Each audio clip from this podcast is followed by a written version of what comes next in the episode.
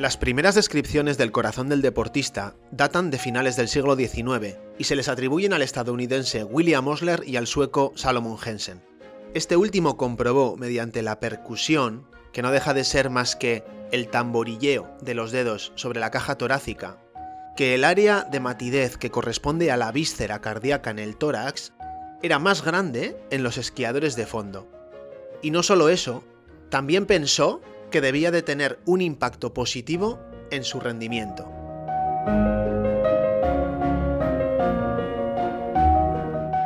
Sin embargo, tras estas primeras descripciones, la hipótesis del carácter adaptativo de estos cambios que se veían en el corazón de los deportistas perdió fuerza y la hipótesis predominante pasó a ser la de que el corazón del deportista representaba en realidad un debilitamiento del corazón por la intensa sobrecarga que imponían los deportes más exigentes.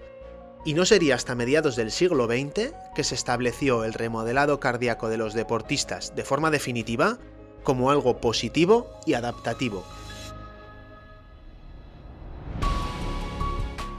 Han pasado muchos años desde entonces, se ha generalizado el uso del electrocardiograma y se han desarrollado mucho las técnicas de imagen como la ecografía o la resonancia, y esto nos ha permitido alcanzar un conocimiento bastante detallado de lo que ahora conocemos como el corazón del deportista.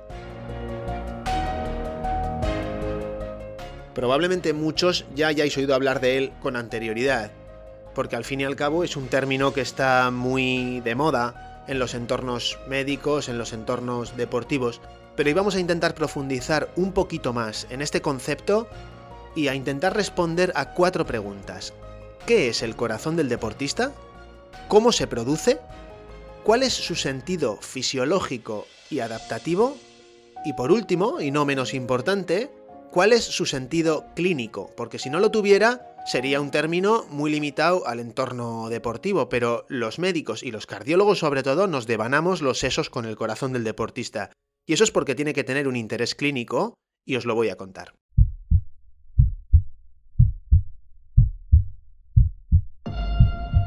Soy Sigor Madaria y esto es La Atiendo. Un lienzo en blanco donde me expreso libremente para contaros la cardiología desde mi punto de vista. Una cardiología un tanto irreverente que cuestiona el status quo para adaptarse a las peculiaridades de cada paciente y sin perder de vista en todo momento que existen dos formas de vivir más. Vivir más años y estar más vivo.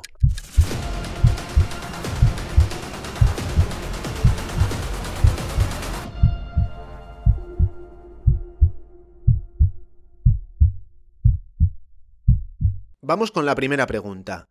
¿Qué es el corazón del deportista? El corazón del deportista, traducido del inglés athlete's heart, se refiere a la condición fisiológica pero también clínica, como ya hemos dicho y aclararemos por qué, que representa el conjunto de los cambios que se producen en el corazón como consecuencia de la exposición repetida a un estímulo deportivo determinado el conjunto de los cambios que se producen en el corazón como consecuencia de la exposición repetida a un estímulo deportivo determinado. Eso es el corazón del deportista. De forma muy breve, podríamos decir que aumenta el tamaño de todas las cavidades cardíacas, mejora la función mecánica del corazón y se producen cambios electrofisiológicos o eléctricos que se traducen, entre otras cosas, en las frecuencias cardíacas más lentas que son tan típicas en los deportistas. Y de forma aún más breve sería como coger la cámara y hacer zoom y activar el slow motion. El grado de las adaptaciones dependerá del tipo, del volumen y del nivel competitivo, que no deja de ser un equivalente al volumen de entrenamiento, pero también de la superficie corporal, el sexo, la edad, la raza y la genética. Vamos a analizar las adaptaciones por partes. Vamos a ver primero los cambios estructurales.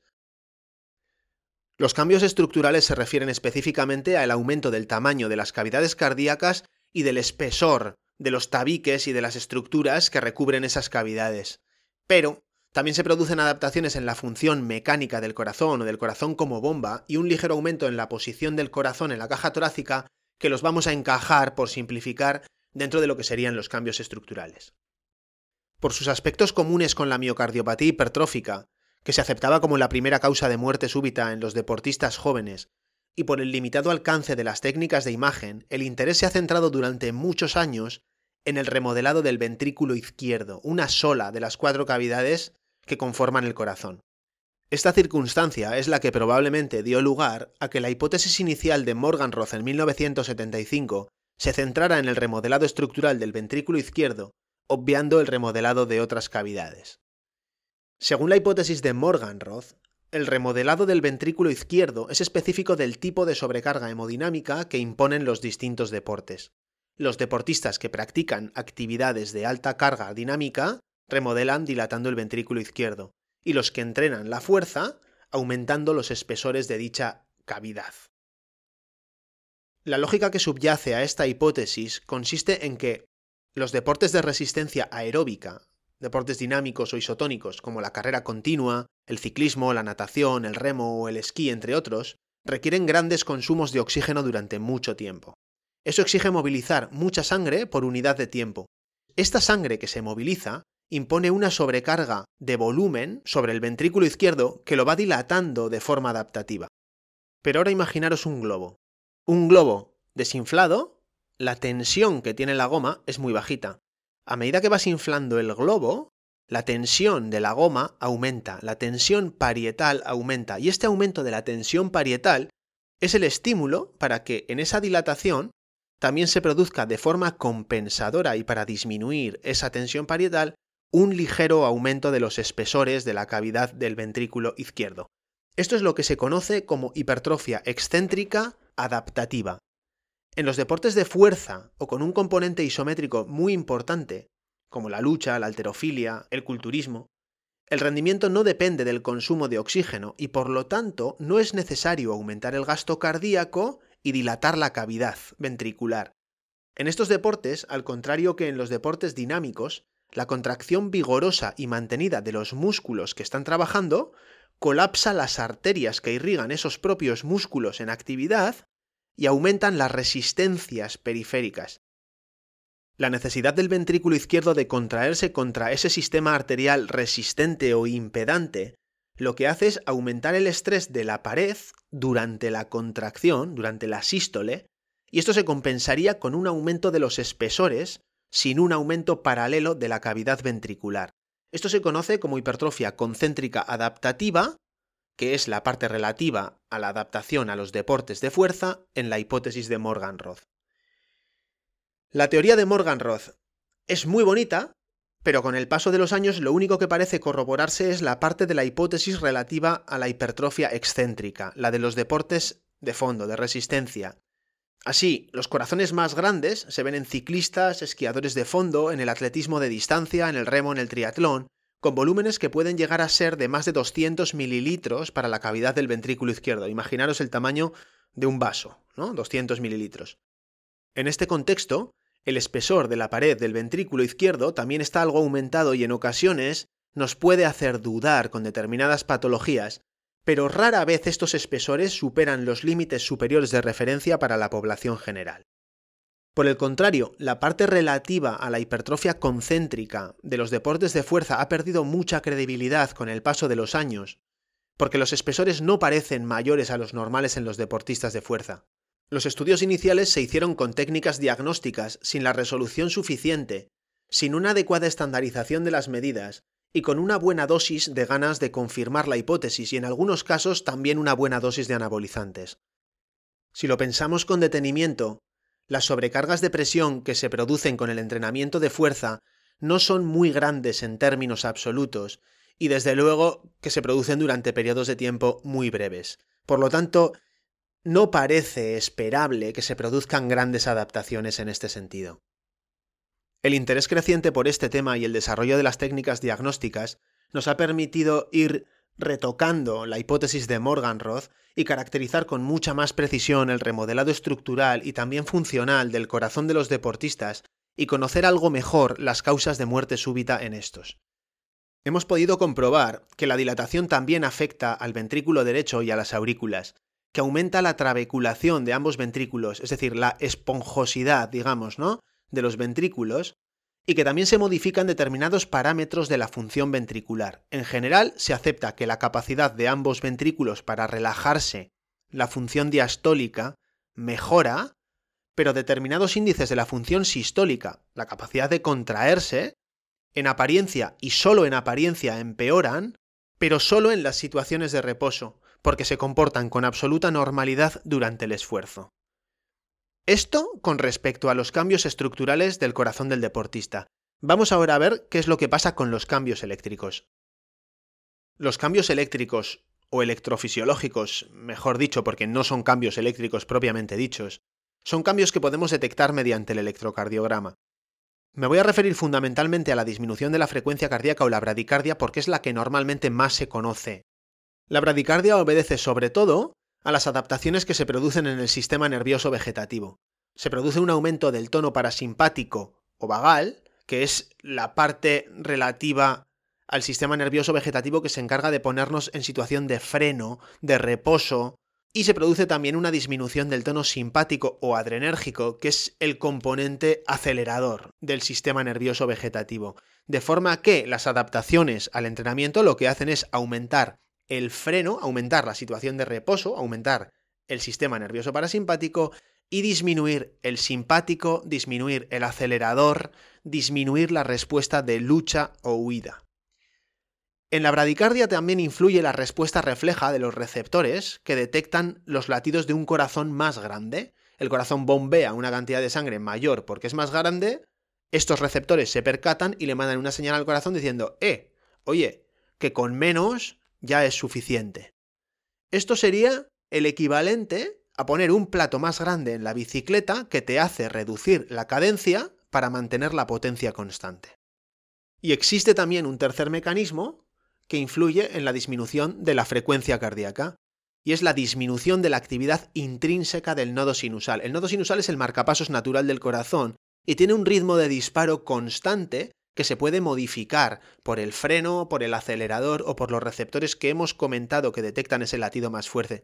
Pero lo que tiene es una especie de inercia de fondo que también disminuye como adaptación al entrenamiento.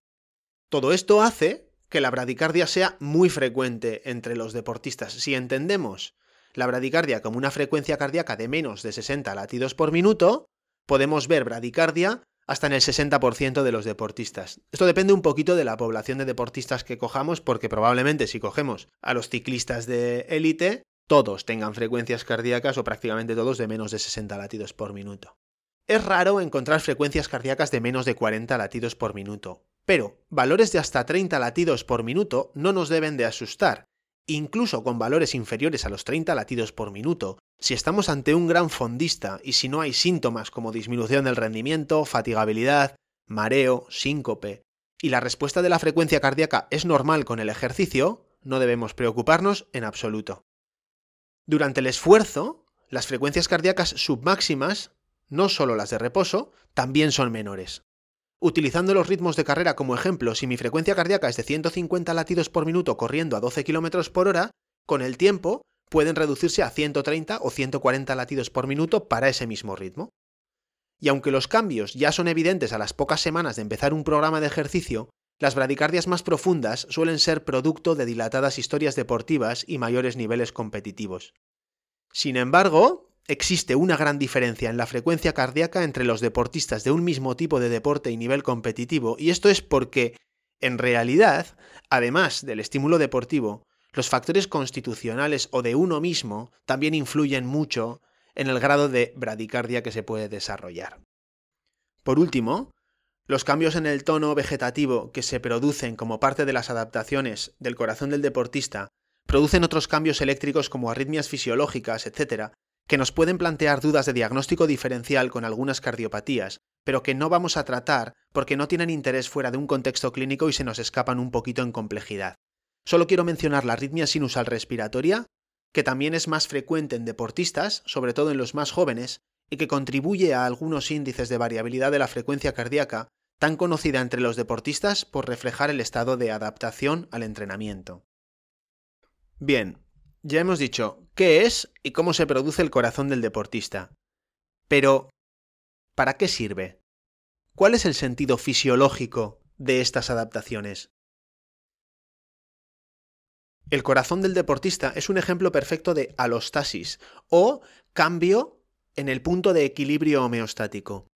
Es una respuesta adaptativa de carácter anticipatorio. El cuerpo sabe que va a tener que seguir enfrentándose a una actividad física determinada y pone en marcha los cambios que le van a permitir hacerlo en el futuro de una forma más eficaz y más económica. El gasto cardíaco máximo es la máxima cantidad de sangre que es capaz de bombear el corazón por unidad de tiempo y el factor limitante de la potencia aeróbica máxima o consumo máximo de oxígeno, el VO2 max. La dilatación de las cavidades permite acumular más sangre para cada latido. La mejora en la función diastólica o de relajarse del corazón garantiza el llenado de esas cavidades de mayor tamaño, sobre todo cuando el tiempo de llenado se compromete con las frecuencias cardíacas más altas.